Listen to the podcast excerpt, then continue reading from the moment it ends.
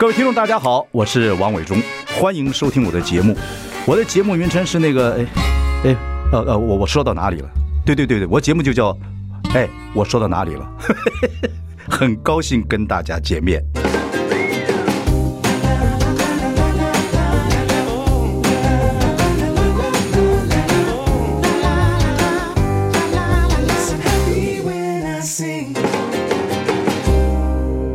大家好，我是王永忠，欢迎收听。哎，我说到哪里了？今天跟听众朋友呢要聊聊应该知道的生活法律。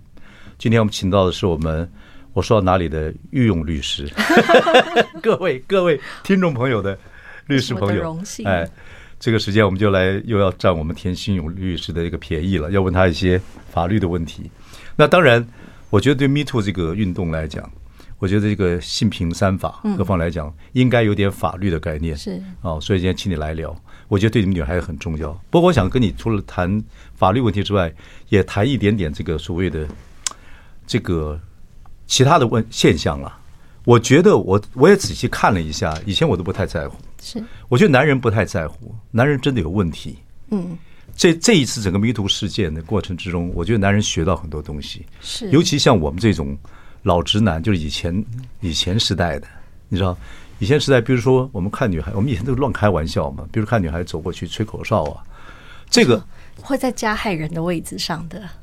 呃，怎么也就呃，以以现在的会想，会想会开始想，是说，会想说我们以前做的一些行为，是不是变成真的是加害人？嗯，有那严重到什么地步？等等等，会想。我觉得这对对我们来讲是有上课。那这就是这个运动的价值了。对，有上课。我觉得最重要的是 MeToo 运动的价值，呃，现在是很重要的。可是 MeToo 价，MeToo 就我觉得被整个媒体呀、啊、各方面来讲，也造成了很多奇怪的现象。是，这是一定要经过的痛吗？嗯，看起来世界各国都没有办法幸免。为什么这一些被害人他会放有？我我们现在看到的事件，大概都是事隔十几年、二十年了。为什么会放这么久呢？因为他知道。他讲出来了之后会引发什么样的效应？嗯，那这个世界，被害人，被害人，这这个世界大概有一半的人不会站在他这边，嗯，那另外一半的人可能只有部分的人相信，然后会有一些人是持怀疑或者是吃瓜的态度。嗯嗯嗯。好，那台湾现在目前吃瓜的看戏的人真的是居多，非常多。嗯嗯，那那其实看起来比较让人觉得伤心的，还是检讨被害人的成分非常的大。检讨被害人，嗯，检讨被害人就是，呃，好像我我们有一种，你一定是做了什么事情，不然为什么不是别人，会是你，会是发生在你身上的那一种？对，他这边有句话就讲说，其实，呃，有一个很重要，就是知道错的对方是不当的行为，那是不是自己不够积极的反抗？哦，我觉得这个我看这个字我也很也也很那个什么，就是有些。我们姑且就说被害人啊，被害人他有时候觉得说，哎，我当初若被性骚扰了，那现在人家就怪怪我，你那个当初为什么不拼命抵抗或跳车呢？对吧？有是不是我做的不够？是不是我自己潜意识里面接受这样子？是被害人反也会反复问着自己这样的问题。我觉得这个午夜梦回，我若站在被害人立场想也会，所以这个是一个我觉得要讨论的问题。是，而都如果都是在媒体上面，或大家都看吃瓜的心态，或者没有人都或谈光谈法律。我觉得不够，嗯，我就想跟想跟你谈谈，跟听众朋友谈一谈，就说，当然我们两个也是，你也是新时代的年轻女性，我是老时代的老直男嘛。这个我们那个时候真的，像我们那个时代长大，我们没有这种教育。嗯，我我看可能长长一辈，因为其实性骚扰防治法或者是我们性平三法都是两千年以后之两千年以后的立法，因为两千年之后，我觉得它还有一段时间啊。是啊，我这次是有体会到。真的是有体会到，这三部法令真正被重视，就是在这一次事件。在这之前，很多人都觉得这是没什么的事情。我觉得这才是 MeToo 运动，或者是说性平法对对这个社会最重要的。是对开始自由传播，或开始大家，因为这个社会基本上，台湾这个社会还是男人比较强势嘛，是权威嘛，权势的掌控者。这个所谓的这个整个中国文化下面这个伦理的结构，还是整个社会结构的问题。那 Me Too 或者性平专案，其实还是在男人，当然也有女女的性性骚扰女的了，也有同性互相扰骚扰。呃，如果从申诉的比例看起来是一比九，对女性是被害人。对对对，因为整个社会还有自古以来的动物的这个本性来讲，女性真是弱的。所以台湾的职场，所以我们小时候真的吹口哨，女孩子吹过吹吹口哨，那真的也是某一种了。说现在想起来，但是那小时候就皮嘛，觉得这个就是皮嘛。但其实吹口哨到底会不会构成性骚扰？的确是要看要看我们以前很坏，我们以前很坏，我们以前还分不止吹口哨，不不不很坏。我说 吹口哨，我们还自己开玩笑，吹口哨一回头讨厌，二十几岁吹口哨干什么？三十几岁四十岁一吹口哨就是我，你吹我，你吹我，还这样求人家女孩子。你看，就是可是现在慢慢长大，看这个 B two 来讲，真的会想这些事情。还有我讲一件事情给你听，你们你会问你爸爸他们。小时候我们看五零年代、四零年代的电影，那电影男的跟女的这样纠缠、纠缠、纠缠，男的就强吻，那女的就接受了，恋爱就谈下去了。电影上都是这种画面，我们小时候看，好懂了，就是要壁咚人家。对呀，你说这对对啊，说你说这个现在来讲，就他性骚啊。哦，他已经不成这个强吻，可能已经超过性骚的程度了，已经侵，他可能已经到强制猥亵的程度。对，可是以前电影都是这样子。嗯。就是那个，你看，你看所有好莱坞的电影，那时候，那我们觉得，哦，原尤其南部孩子，哦，原来这个就是这个就是欲拒还迎。对，少女时代喜欢看的那个小说，也都是哦，男性在跟女性争执，然后讲到激动处，他狠狠的甩了这个女主角一巴掌，然后这女主角就把 就把女主角给打醒了。那个时候看是完全没感觉，只是觉得哦，他们的互动就是这就是。感情谈到最浓烈真实，现在看就是觉得天哪，这就妥妥的家暴啊！我以前到底看了什么？你打我，我打你，我打你，要把你打醒，我爱你。哎呦，现在看这个就是家暴啦。所以，所以这个事情，我觉得也有可能，其实从二十两千年这个性平法、性平三法嘛，对不对？是。然后开始颁布，然后一路以来，现在都两二零二三年。那当然，最近这些事情，当然整个社会气氛很坏，尤其我们这个圈子等等等等，或等等各方面来讲。可是真的是到现在才开始发酵，说大家真的要注意到这样子的一个现象，真的是。还有大家才真正意识到，别人是有身体自主权，我们每个人都有，对那个界限都不懂哎，他是不能轻易的被跨越，都不知道啊。那我像我们小时候把男的，哎，那是把男的高中时候加起来，阿鲁巴，阿鲁巴。那个那个很多毛病，嗯，这非常可怕的。可是像都这样玩呢，我的天哪，啊，差点没变成校运的运动 对，好像我我以前也曾经见识过啊。对啊，好，休息啊，我们再来跟我们的呃我们的田心勇律师聊一聊。I like 大家好，我是万忠，欢迎收听。哎，我说到哪里了？今天我们还是请到我们田心勇律师，跟我们谈谈应该知道生活法律。我们谈 Me Too 这个运动，也谈这个性平三法。前面我们谈了，其实今天不光是法律跟你谈，广泛来谈，它其实就是一个社，它不是一个个人问题，它只是一个社会问题。是。而长久以来是以男性为尊的一个一个权威的一个社会啊，自古以来，不管是中国或外国，男人强势所造成，男人不太在乎某一些。观念哦，觉得就是就是这样子，其实已经造成我我们的职场结构，嗯，还是一个以男性为主要，就是干部啊、老板啊、主管啊，大概都还是以男性居多。不不社会改变很快，这几年呃是是改变，我们总统都是都是 女人女孩子了，对女人了，的确是这是我们很大的进步。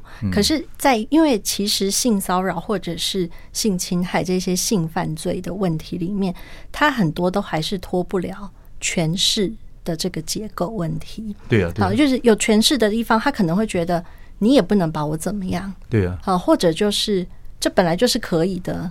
古时候战争是这样子，嗯，古时候战争，男人战争就是杀烧掳掠，是，就是三日，就是随便你们在城里面干嘛，就这样子一路下来，抢钱财，抢女生，对对对对对对对对对对对，你的孩子就是我的孩子，我把你杀了，你的女人就是我女人，是，长久以来就变这个样子。当然现在这个都是过去式，可是要男人或整个社会体会，真的要过好多好多过程。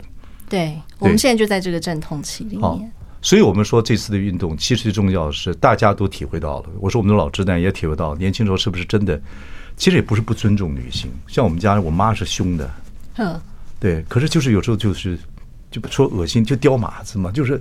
但其实已经可能构成别人不舒服，我们都不知道。那会觉得开开玩笑无妨了。就像以前就是在群组里面，我记得刚开始有 Line 的时候，我还我还刚开始刚出道在当律师的时候，嗯、就是呃办公室里面，比如说会有黄色笑话，同事会在那边流传黄色笑话，或者是传到群组里面。嗯、那时候刚好有 iPhone 手机上市，然后传大家传 App 那边传那些黄色笑话，可是它其实都会构成我们现在讲的行政法上行政法上面要裁罚的性骚扰的行为。嗯现在我觉得这一次，我觉得台湾的大大小小、男男女女、老老少少都已经注意到这个问题了。嗯。那么如何防治？就是因为性病法分职业上嘛，分教育上嘛，还有这个所谓的这个一般的一般的性骚扰防治法嘛。对。你大概给我们概念讲一讲，我们要在什么情况之下要对自己这个性别三法有点概念？行为举止啊，还有你怎么碰到一些状况，是这方面怎么怎么应该注意的？其实性骚扰这件事情，大概就是。它有两个主要的一个要件啊，一个就是它必须要是不受欢迎的，另外一个就是跟性或性别有关的。那跟性有关的，就像我刚刚说的，比如说讲黄色笑话，或者是呃，有些人现在喜欢放办公室的小物。我我之不久前遇到了一个案件，它就是一个性骚扰申诉案件。嗯，那是这个男同事他在他的位置，他们那个 O A 隔间的位置，他在那个 O A 的板上贴了好多的这个比较。很色情裸露的，有男女生的这一些照片，嗯，然后还有他的桌上那个小物，他就放很多很像是生殖器的那种小物，嗯，然后女同事经过，他就拿起来这样晃一下，嗯，好，那这个后来申诉性骚扰是成立的，嗯，好像这种性性的有关的事情，然后不受欢迎，那还有一个很容易大家会可能会忽略，就是跟性别有关的，它也是跟性别有关，就是什么，比如说。我们有时候是喜欢去刺探人家的性倾向，嗯嗯，好，或者是说，呃。哎，你你怎么你要 man 一点啊？怎么好像女生啊？你不应该是女，你是男生啊？你要 man 一点。这种对性，就是对在性别上面一些基于一些刻板印象的这种言论，或者去刺探别人的性倾向，或者是不久之前有一个案件，是一个饭店，他强迫还等于是强制一个员工公然的必须要在其他的员工面前出柜。好，这个案件后来被台被北市府裁罚。嗯嗯嗯。那这些都是属于这跟性别有关的不受欢迎的行为，也可能构成性骚扰。那我们老直男也被修理，有时候我们老直男现在不流行的 很容易不小心、哎。你们老直男什么什么？那我们老直男怎么怎么怎么了？但是我觉得不容易踩，很容易就踩线了。对，可是这也会不会变成某方面来讲，整个社会变得？像我们爱开玩笑的，也就是说，哎呀，其实幽默也倒有也是一个文明的过程。那就是说，风流跟下流当然不一样。这个尺度，其实我们爱开玩笑的人，一辈子都在开玩笑人，或者来自一个开玩笑家庭长大的，其实这个尺度是慢慢慢慢体会，在幽默跟这个下流啊，跟这个侵犯别人之间，在做很多体会。主持节目也是这样子，这个蛮，这个是这个也是蛮，这个区分怎么办呢？但其实也没有那么严重，因为其实。呃，我们在看性骚扰申诉的案件，就是我我讲的是一个比较大，因为其实性骚扰这个案情况啊，这种性骚扰的行为，它会分两个脉络，一个是真的有刑事责任的，就是已经到触摸身体隐私部位的这种有刑事责任。那还有一种就是我们广义的认知的，比如说职场上的性骚扰、校园内的性骚扰，这种没有刑事责任，可是可能会面临民事，就是行政的裁罚，就像闯红灯被罚还这样子。那呃，这个面向的性骚扰，我们我们其实，在处理这样的申诉或者是要不要裁罚的案件里面，会看的脉络比较广，会看这个人平常跟你的相处状况，嗯，他平常的言谈的方式，好，那如果一直以来他都是这样子在开玩笑，那其实同事，嗯，有的时候同事之间无关，就是大家不会觉得特别不舒服的，单纯的这种呃一些。讲性别上面的玩笑，他还不至于到下流。那其实有的时候不是不被讨厌的。那如果不被讨厌的话，其实不会构成性骚扰。就道歉，就某方面的道歉，就就就就可以了。就是其实，嗯，我觉得这个尺度上面哪里，我们还是会看这整个脉络。因为现在职场上有这种所谓的性别工作平等法呃，在教育上，在学校各方面有性别平等教育法。平常就有这个，若是大众来讲，就性骚扰分治法，这就比较细了。我们今天只是谈一个概念，可能我觉得这种媒体没办法谈得很细，但是基本上就冤有头债有主。正常这种状况，你要在那个单位或在那个学校或在某些情况之下，自己要会懂得处理。是，不管是男的女的，如果碰到这种性方面的这种骚扰啊或不平的事情。我觉得这第一步就是，当然我们大家都知道，可能有申诉的管道哦。一个台湾很多中小企业，中小企业三十人以上就要建立申诉管道。哦，中小企业三十人以上，三十人以上就是政府机关就会要求要建立申诉管道，嗯、要建立性骚扰防治的。如果不是是临时编组呢？比如说我们有剧团呢，戏那工作人员也变成三十人以上。但他主要看的是事业体本身哦，哦，哦，是。但是我我还是非常建议，如果是就算是临时编组，人数有这么多的时候，嗯嗯、还是可以有一个。基本上的一个基本的申诉的机制，那就比如说，呃，一个剧团或怎么样，有超过三十人，就有人说，哎，我是这团的监制，是我们的本团关于性的这个性方面上的，由我当承办人，这样子，可以向我申诉啊，然后我会委托公司律师或怎么样的，或怎么的呢，就这样这样处理。那其实有时候雇主会觉得，也不是我不处理呀、啊，我是知道有这件事情，可是也没人来跟我申诉，那我要怎么办？嗯，好，那其实。呃，在法律有时候都对，都是在空缺里面闻到风。是啊，就是有时候主管来告知啊，或者是有同事有有听到风声什么的。那其实如果没有人来申诉，当然没有办法去启动这个申诉的机制。嗯，可是主管可以做的就是，我们去确保这个环境不是一个敌意的环境，嗯、不是一个对于呃比较弱势的或者是常常被骚扰的这个人持续处在一个敌意的情况。我所谓的敌意，就是比如说，呃，我们可能把。把这个行为人跟这个被害人稍微做一些区呃区分，然后我们要去跟这个行为人做一些访谈跟了解，嗯嗯好，然后去确保他的行为就是他让别人不舒服的行为不再犯啊，即使没有这个进入到申诉的状态，我们还是雇主还是可以做到这个事情。你讲的都是法律名词了，但是你说像我们做主管的，或者到了一个阶段，现在是一个当然，因为今天这个事情之后，大家开始重视到了。公司当然按法律要去做一些事情，或者是说在某些临时的一些团体里面临时编组的情况之下，或怎么样，总是大家会注意到问题，说有这样子问题，不要懂得反应，总是不要变成让那个团体不要变成所谓的敌叫什么敌意的环境。对对，就是大家就是一面倒的这种，哎呀，这个没什么关系了。刚才哦，对，就变成和谐掉了。很多在性方面或各方面来讲比较瘦弱的者，觉得说任何都没有没有保障，没有公平不公平。因为我们讲到这边，我其实想要借这个机会提醒一下老板。好，我们休息一下。好，老板好。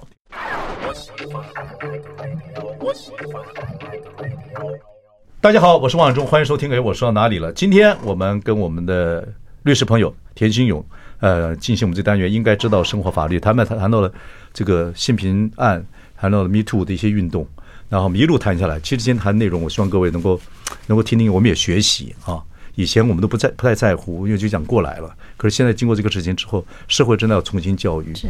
刚才你讲的说，中小企业老板现在中小企业在三十人以上就要三十人以上就要设立这个性骚扰的申诉管道。申诉管道，公司就要有。是。OK。还有一些性骚扰的防防治机制。OK。好。然后你要提供提这些，中台湾中小企业老板很多嘛？你是要提供。我我想要建议，因为。我常常遇到的是，我的当事人哦来找律师，他告诉我，他到公司去申诉的时候，他面临的状况就是要对质。老板听完他的他讲的话之后，就说：“好，我们立刻找那个人来，你你们就在我面前，我们就就现场对质。”对，哦，这个其实是绝对禁止的。这个对这个可能对被害人来说，这不是只是二次伤害的问题啊，他可能本来。才好不容易鼓起勇气要开口的，遇到他如果觉得他可能会面临这样子这么敌意的处境，好，那他可能就会他就会停止申诉，他宁可去寻其他的方式。好，这个各位中小企业老板要知道，中小企业老板很多都像我这样子的，也就是大老粗。那人家伟忠哥特客气了，没有讲真的，真的就是大老粗。而且你看，说什么呢？真的，一开始一冲动、一生气。或者怎么样，状况可能会这个样子，就是直接叫人来，就是就是，对，就是九品芝麻官嘛，就马上扮扮演包公的角色。哦。那有时候会有很好的正义感，但是很差的判断力，是。哦，就反而造成两方都受害，这很容易这样子，尤其人马座的朋友。啊。半开玩笑半讲，但还严肃来讲说，公司要有这种相对性的管道。不过以前台湾中小企业大部分都是自己自己奋斗出来的，对啊，我们说不好听话，都是各行各业的偶 q 黑手奋斗出来的。这种观念虽然经过那么多年了，现在现在才要开始这种要开始要清楚。就像伟忠哥刚刚说的，就觉得都都是奋斗来，那些这些员工有可能都是跟自己很久的。对，我会觉得遇到事情，我把他叫来，把他就当着你的面，我把他骂一顿。好了，那这件事我们大家都我们大家都一家人嘛，对不对？他你赶快跟他道歉。嗯啊，但这个就不是我们申诉真正申诉的机制啊，这会对被害人造成莫大的压力。对。所以现在真的可以，你你刚才讲这种法律的概念等等的，其实上网都可以，政府都有相相对性的网页可以了解。呃，卫福部就有一个很明确，它有一些指引，然后它的老板跟员工其实都应该要看，是是，嗯，来保护自己。是。另外一个就是就是证据这个事情，现在大家也会在讨论，就是有些是来自什么主观的主观的认定，还有这个说客观的证据，就是说他对我性骚扰，这是一个主观的认定。可是真的开始打起官司，或者开始所谓在这个要协调干嘛情况之下，这个客观的证据是不是要准备呢，还是怎么样？是因为其实最近好多人来问我说，性骚扰是不是就是一言堂？嗯，他说就是一个人站出来说被性骚扰了，我感觉不舒服，那就一切都以我的感觉为主，好，这就成立性骚扰了。嗯、那其实不是啊，因为每个人的感觉不一样，也有一些的确是比较敏感的人。好，那所以其实法律上面，呃，实务的判决还建制了一个叫做合理被害人原则。合理被害人，其实我觉得还是应该是一个一个英文翻译叫 reasonable person。嗯，合理被害人，他就是说，他把把这个标准，就是今天我遇到了一个状况，让我觉得很不舒服。可是法院要看的是，把这个状态放到跟我相同处境的人，跟我。大概是社会普遍的相同，有一般知识、一般水平的知识正常的一般人身上，是不是每这些人也都会觉得有同样不舒服的感觉？嗯嗯嗯。好，要达到这样才是符合合理被害人的这个标准。嗯，那才会进到其他的要件去审查。嗯嗯。所以也倒不是说有这么恐怖到我，我觉得我被碰到了，我不舒服了，就一定会构成性骚扰。对啊，以前呢，《Playboy》杂志。知道 Playboy 杂志就是花花公子杂志，它是一个情色杂志。小时候会看他很多那个翻译的翻译的那个漫画，有个漫画对老太太就很不礼貌。不过我姑且讲的，不要怪我。就它里面都有老太太，就老觉得别人对他对他不公不义啊，正对他怎么样。他有时候就告诉人家说，对面那个男的没事在我面前就脱衣服，就调戏我。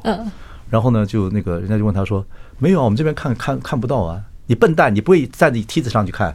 他每天每天脱衣服，光裸体在里面，在在里面在前面吃闪耀。他就这个就是一个，这是花花公子，其实也是某一方面很男性男性沙文主义的了那个时代了。对对对对。但但其实这这个漫画表达的大概跟我讲的有一点点异曲同工之妙。我举一个，我们台湾曾经有过一个案件是，呃。他是一个加油站的员工哦，他他加油，因为他找人家零钱，找这个开车的车主零钱，然后太多零钱，他就这样子捧着给人家，嗯然后就是把放到人家的手上这样子。那这个车女女性的车主，她觉得被骚扰，被被你根本不需要这样给我钱，嗯你为什么要这样子？我我摇下车窗的时候，我就觉得你眼睛不对劲，然后你要一定要用这样的方式给我钱。OK，对，那其实这个案件就是后来。呃，这个申诉的委员会就是认为说，以他不符合合理被害人的标准啊，他的确可能这个动作有点多余，和他就是害怕钱掉了，嗯啊，所以他用这样子的方式触碰到了你的身体，但没有构成性骚扰的程度。不过，性骚扰这个事情以后会不会会不会任何事情都会会泛滥起来呢？就说如果就方官司啊或各方面来讲，会有一段时间吧，因为现在它就变成一个显学，嗯。呃，有可能会数量变多，因为这个是社会必须经过的痛啊。因为 Me Too 就是这样子，就有一些被害人很勇敢的站了出来，那就会有一些人他开始，因为比如说，因为我们这样子的讨论，他意识到，呃，他证据可能我们待会儿讨论证据怎么搜集这一些的，他发现他比较有意识了。那他在之后遇到了的时候，他知道自己该怎么处理，他要怎么走公司的申诉，甚至是刑事的这个告诉的程序，他比较有 sense，也觉得。这好像我没有那么奇怪，还有很多人都有一样的状况，就比较能够勇敢的去面对这一件事情。嗯嗯嗯。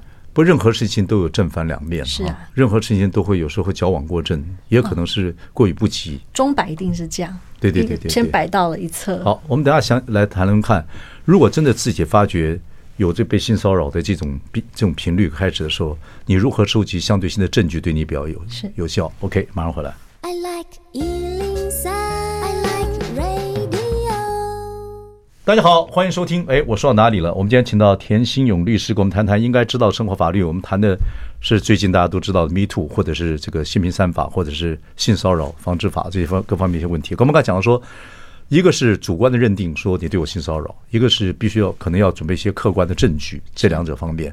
那如果已经发觉有这样的现象的时候，客观的收集证据，有时候真的是上法庭的时候是重要的，是对不对？嗯，我会建议，嗯，因为这种性骚扰的情况，通常都他会一开始有一些征兆。如果以职场为例的话，嗯、呃，有一些通常这一些加害人，他要亲近这个被害人，他不会一开始就是触摸什么，大概比较少这样的情况。嗯，但会有一些呃。比较特别，就是很故意、很刻意的接近行为，就比如说传个午餐的图片，说哦，这是我今天中午吃的很好吃的鸡腿便当啊，给你看看。通常我们一般人不会做这样的事，好，我们可能只会跟自己的家人、好朋友分享，不会跟一个出入。传个鸡腿便当就就是证据？那这是我说这是一个 sign，这是一个征兆，或者是说哦，外面的主管没来由的说，今天下午可能会下雨哦。哦，如果要外出的话，要带把伞哦。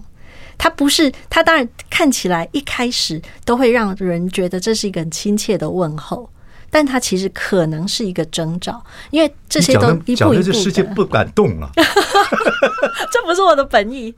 但是，我访问有个被用脑脑后脑勺跟你讲话，不是这个。你说传个鸡腿便当，然后呃，今天下午可能会下雨哦，你们要记得带伞啊。哎，这个口吻不一样。这口吻不一样，伟忠哥的口吻像是在对员工说：“哎，等下你们如果要出去，记得带伞。”那我说的情况是这种，他先传一个图片给特定一个女生，好说：“哦，请看，这是我今天中午吃的东西。”他下一句可能是：“那下次我们就一起去。”好，或者是说外面会带伞哦，要外面可能下雨，要带个伞，就是这种很私下的这种关心，这是第一步，它只是一个征兆。那他后面你看留证据。呃，这个时候我是想，我只是想要提醒，就是说，这可能是一种征兆。我们我们可以，我们可以先欣然的接受这种还算礼貌的问候，但是我们可以放在心上，它可能是。我已经想好这个以后这种性骚电电视剧的那个那个电影名那个名称了，叫做“记得带伞哦”。好可怕！的确，因为呃，我我记得这的确是有妇女团体在说，一开始的这些征兆都跟比如说便当啊、天气啊有一些关系。真的吗？你现在举的是真的例子？这这，我现在觉得是真实。那我在想，咦，我们好，姑且先这样讲说了，姑且就是男的想对女的怎么样？我在想说，传传便当、传照片便当，就是我做小职员时，我们传便当，或者叫他借带伞，这是出于什么心情？这两个特别明显。因为它它是一个我们每天都会遇到的事情，所以这些征兆有的时候都从这里开始。他如果真的想追这个女孩子呢？呃，追求要看程度，因为如果已经被拒绝的那种过度的追求，有的时候也会被也会落入性骚扰的问题里面。哦，会不会会不会风声鹤唳啊？哎，这个真的不是我本意，但是我我只是觉得有一些征兆，大家可以先留意，因为通常被害人都是不自觉的一步一步变成到。开始两个人越走越近，然后就开始聊天，然后聊到家里的状况，聊到你结婚了没？哎，你怎么结婚这么久没有生小孩？然后再来就开始说，哦，我跟我太太的性生活其实很不美满呐。那你跟你先生怎么样？就是慢慢，这都是一步一步。他当然不会第一天就聊这个，但他只是一个征兆。那真的讲到证据的程度哦，最好的证据莫过于人证物证俱在的那种。但是在性骚扰的情况很难，因为性骚扰是发生于突然一个状态，我们通常就是来不及防备、猝不及防的状态。性骚扰很多都是猝不及防，猝不及防。就比如说在捷运上面摸了一把。这样子，那如果捷运或者捷运啊、高铁这种很多监视摄影机的，可能马上可以抓到这个画面。但有的时候，它就发生在一个没有没有这样监视器画面的状况。那我们怎么搜证呢？我们我们其实有一些方法。第一个就是，你可以如果这个加害人是认识的人，你可以先传讯问他说：“你今天为什么要摸我？你刚刚的动作是什么意思？”可以先传讯，看他怎么回应。可是传讯讯息里面是没有口气的。你看，你刚才你干嘛这样对我啊？干干嘛这样摸我？这也可能你干嘛这样摸我？是没有口气的。或者这个可能是个，他可能就会回你了啦，对这个口气可能就是，或者他就回去对不起，用质问，对对，他可能会回答说对不起，或者他就会开始乱开玩乱乱开玩笑。嗯，但他可能会回说：“哎呦，就摸一下而已嘛，不要生气啦。”这样子。可是有些人就是真的很很爱打嘴炮，乱爱开玩笑。这样子如果真的是长久下去，现在要注意这样的事情。是啊，以前真的是不太注意。乱开玩笑真的还是会有性骚扰的问题，更不要说那个摸一把咸猪手那种。不，这个我们在里面要学习了，是真的要学，时代不一样。那我刚刚说的传传简讯是一个，那伟忠哥说，因为简讯看不到口吻，所以可能你如果直接去问他，用录音的录音，如果我是对话人，比如说我拿着一个手一个录音笔，然后头放在身上，然后过来说，你刚刚为什么摸我？你刚刚那动作怎么回事？好，您我不用经过您的同意哦，就是这个我是对话的人之一的话，那这个是合法有效的录音。OK，对，因为你也你也把你的音录进去了，是，嗯，但是这种录音也要小心的是，呃，不要只有自己在讲，因为有的时候我我会有当事人来跟我说，律师，我有录音，有很多人很怕，也很怕，因为现在的整个社会有时候蛮麻烦，这个所以 cycle 的人也很多，可能一开始他只是这样子一下，可是你真的如果对他太凶的话，怎么样的话，有些人就开始这种。爆裂的个性就出来了。嗯，对，对对，所以要小心。这个也要小心。对对对对，那当然，所以这种沟通对话还是要在一个安全的情况下进行。就我很不建议这种呃这种私下的谈判，比如说是在一台车子上面，或是约到比如说 motel 或者是呃饭店里面去进行。嗯，这个可能还会有引发后面的误解。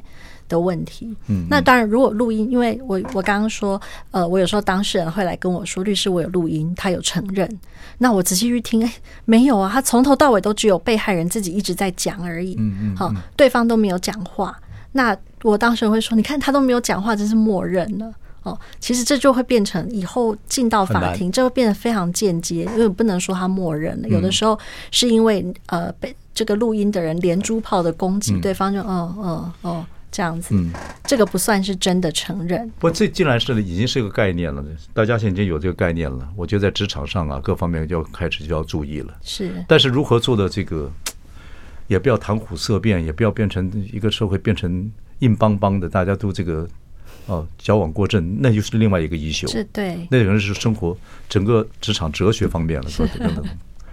对，不呃刚。还有一个我想要提醒这个被害人在搜证上面的问题，就是被害人可以把自己经历的事情巨细靡遗的人事实地物发生了什么事，我当下做了什么反应，他又做了什么，仔细也写下来。为什么呢？因为未来。没有办法避免的，被害人可能会必须要多次的诉说他遇到的事情，怕前后矛盾。嗯，如果有矛盾的话，很容易被拿出来被辩护人啊，或者是被其他的呃有被加害人拿出来作为辩解，嗯、就是说你讲的前后矛盾不一致，那就是不可信的。好，好，了解。好，我们休息一下，马上回来。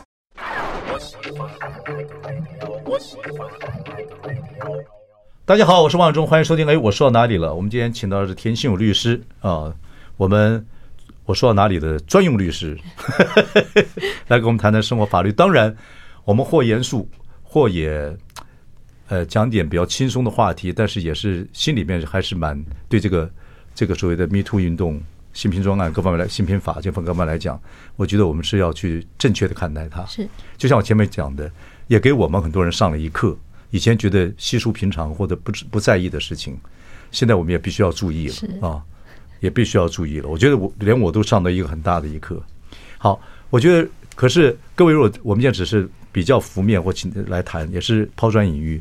各位真的要对新平三法有概念或者怎么样的话，真可以上一些所谓专业的这个网官网去看一看。是，对对对，应该劳动部、卫福部都有相关的资料。对对对对。当然，田心勇律师以后有有这个有机会，我们会再请他了。好的，看看能够谈得更深入一点。不，媒体就这样，媒体只能 remind 大家，或者可能各位觉得话题有兴趣，我们就继续往下，可能就要去找资料。我最后想问你一个概念的问题，就说，嗯、呃，Me Too 在二零二零呃一七年这个运动从美国好莱坞开始，或者之后没多久，又有另外一个运动叫 How I Will Change，How I Will Change。很多人开始反省，就说：“我以前真的不在意，或不知道，我现在真的要可能因为这些事情之后，我要要在行为啊，这个口语上面各方面要开始注意，是这样子。可是这个事情，现在台湾有另外一个现象，因为又变又到另外一个时代，就是媒体啊、名嘴啊，然后各方面的这个网军啊、网络啊，哦，还有这个反奸的哦，这等等各各方面有很多很多的状况。所以加害人被跟被害人在这种情况之下，会搞得是有时候黑白不明，等等等等。然后呢，然后就就变这样子，整个社会就像台湾现在很多事情会歪掉，然后很多很多这个被害者呢，他会认为说他已经所谓的社会性死亡，被社会判判罪了，那自己也会很灰心丧志。是，当然有没有错，很多事情可能是要法院或者是那良心上或各方面或双方才知道的事情。这个事情是一定必要之恶，是吧？就是。就是一定会发生的事情。看起来在全世界各地都是这样的状况。其实它也引发了一个，因为刚刚伟忠哥提到那个钟摆，就引发了一个，就是人家说叫彭斯效应，就是美国那个副总统，他在经历了这个 Me Too 的事件之后，他就开始，他就说他住宿的那一层楼，他。不要有任何的女职员。他如果出访啊，他那个饭店的那一层楼，然后跟他旁边也不做女职员，他身边基本上所有的随护啊、呃秘书啊，全部都是男性，因为他要避嫌啊，这个彭斯效应。那有一些，目前台湾也有，就有一些企业就说，哦，是不是我们以后还是少进女员工啊，免得有这样子男女之间很容易有这个不小心踩到线的问题，然后就是公司一系列的这个问题啊，所以。但我相信啊，这钟摆就是这样，Me Too 可能是倒到了一边，然后彭斯效应又是倒到了另外一边。但是其实这个社会，我觉得这是一个社会集体治疗的过程。嗯嗯嗯嗯。哦。被害人透过这个方式去抒发他自己过去很痛苦的经历，那其实这个痛苦会一次又一次的在他人生很重要阶段都浮现出来。他借由这个方式去诉说，那加害人也就是可能的加害人或者是不了解的人，也透过这个运动去了解尊重别人身体的界限和感受这件事，他终究会慢慢的回到比较比较对比较中心的位置。对呀，这个就是变成。这是以前毛泽东讲过一句话：“矫枉必须国人。”湖南话。当然，他是他他这他用他的方法，不管在各种革命里面等等等等，全民革命里面，那他有他的方法，也创了很多金句：“矫枉必须国人。”不过很多事情现在真的有些事情，从很多方方方向来看，如果造成了不杀不仁不仁你因你而死，也是一种也是一种残忍的事情，等等等等。就是我觉得这些被害人、受伤的人，他写出这一些经历。其实不是，有很多时候好像不是真的为了要引发别人去公审这个行为人，或者是要让他社会性死亡。我觉得他其实单纯，有时候我要一个道歉，我要你一个认错。因为坦白说，性骚扰的本质它并不是那么严重的犯罪行为啊。有的时候就是要一个道歉，你要让我你一个道歉，让我把过去的这些痛苦，我们可以彻底的埋葬它，忘掉它。对，好。那但是这个媒体引发的效应，有时候就。不是可以控制的。我觉得就是这次 Me Too 这个这个运动整个的核心价值还是这个，就是不要让有一些被害人有一天觉得说，当初是不是我没有拒绝或没有怎么样，真的是我的错。对啊，对。如果今天其实人都会犯错，如果加害人真的也可能也可能他真的就是打蛇蛇棍上了或怎么样等等。那真的是一个诚恳的道歉，一个诚恳的一个社会的反省的话，是我觉得那个被害人觉得哦，当初不是我，不是我自己引狼入室的，或不是我自己贴上去让人家性骚的，对对，对很女女很多女性来讲是很重要的，是非常重要。她她其实表面上看起来还是跟加害人和解，她在内心是跟自己和解了。对对对，我觉得这就是一个核心价值。每个人其实我看人是看我看人了，我自己人真的看人是看这个人，因为人有几个阶段。小时候出生的环境，呃，青少年时候交的朋友，然后到社会之后，你的职场上所经经历的，或者是你真的有婚姻或或怎么样，有结婚之后，人有好几层的变化。是，那这些人有没有越来越好？人小时候一定是不管男男女女，一定有很多秘密或者很多犯错事情。那人有没有可能越来越好？是，越来你自己或者整个的变化，让你越来越变成一个比较好的人。我到这个年纪，我看我们中间也会堵烂一些人呐、啊，不管是职场上或者。慢慢看，有些人真的还会一点点进步，一点点进步，慢慢慢慢进步到现在，开始我觉得说，哦，这个人真的一生里面自己有反省，有在进步。嗯，我的观察也是这样。虽然我我的我在职业上面的经历，有的时候会看，还是会看到一些加呃这一些所谓的加害人，这一些犯了错的人，我觉得一个人可以变好的关键就在于对自己的行为负起责任。嗯，呃，就是伟忠哥刚刚说的有反省，所以他会进步。不，人要人真的有一点点角度进步，就进步很大。是，就一点点。这个不过这个都是啊，人生啊，这需要勇气。如梦啊，呃，随波逐流，浮浮沉沉，好不好听？我好想跟着唱。好，各位大家多健康哦。我们很多事情一步一步走。OK，好，谢谢我们这个田心武律师，谢谢，谢谢，谢谢大家。谢谢谢谢